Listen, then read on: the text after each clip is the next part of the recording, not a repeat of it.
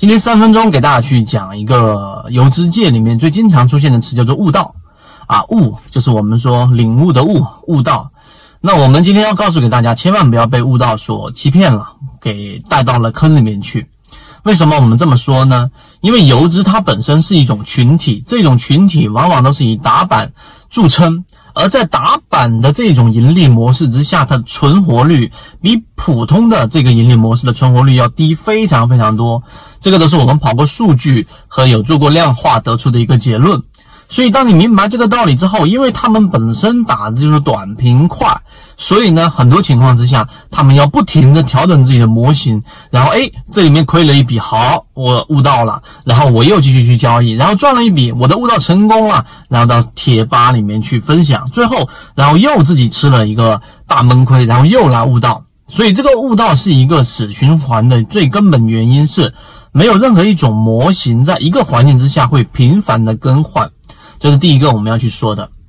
第二个，为什么悟道会经常把我们带到一个坑里面呢？你有没有过这种情况？就是你本来交易的很好的，或者说你本来的这种模型，或者说你习惯性的做中线、做低吸是挣钱的，然后突然之间呃切换了一下自己一个不是很熟悉的盈利模式当中，然后就导致一波大的亏损，把前面挣的钱全都亏回去，连本带利的，甚至还导致更大的亏损。有没有过这种情况？是不是非常非常熟悉？这种是交易者最经常、最经常出现的一种情况。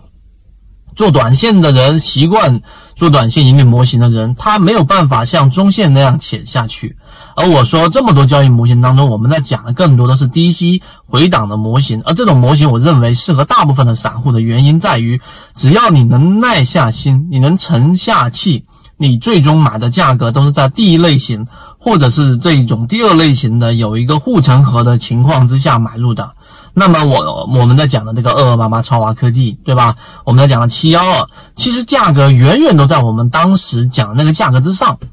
所以，当你明白这个道理之后，也就是说，你拿时间来换一些空间而已。模型不要经常换。我们前面前面讲过，当一个模型你做的相对比较稳定的情况之下，你就不要经常拿“悟道”这个词去来解释，来给自己一个理由啊，来去解决我前面的不安和前面的亏损。那我们要说最重要的第三点了，“悟道”这个词啊，它其实是一种心理上的一种宽慰，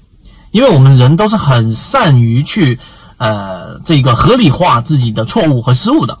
任何人犯错的时候，只要犯的是一个相对比较大的错，他总能找到无数的理由，无论他是说出来还是不说出来，他总有一个理由能解释自己的错误的。所以，好让自己心安理得，不然的话呢，会特别的难受，特别的痛苦，一直持续下去，人会受不了的。所以，必须要有个解释。而悟道，正正就是抓住了这种心理，符合大部分人的这一种。心态，当你前面亏了百分之三十，亏了百分之五十的时候，哎，你不断的痛定思痛，最后有一天你悟到了，发现好，这种模型不错啊，这一种模型不错，然后我要把原来的模型调整到这种模型，那么这就是刚才我说的那种很可怕的心理，合理化自己的错误，而我们正确的方向就是要对的模型，就像现在的环境，一定是选择低息的交易模型和我们前面讲的这一种有护城河的模型。而如果你对于这种低吸模型、回档模型，怎么样买入到第一类型和第二类型缠论买点的，可以找到我们完整版视频。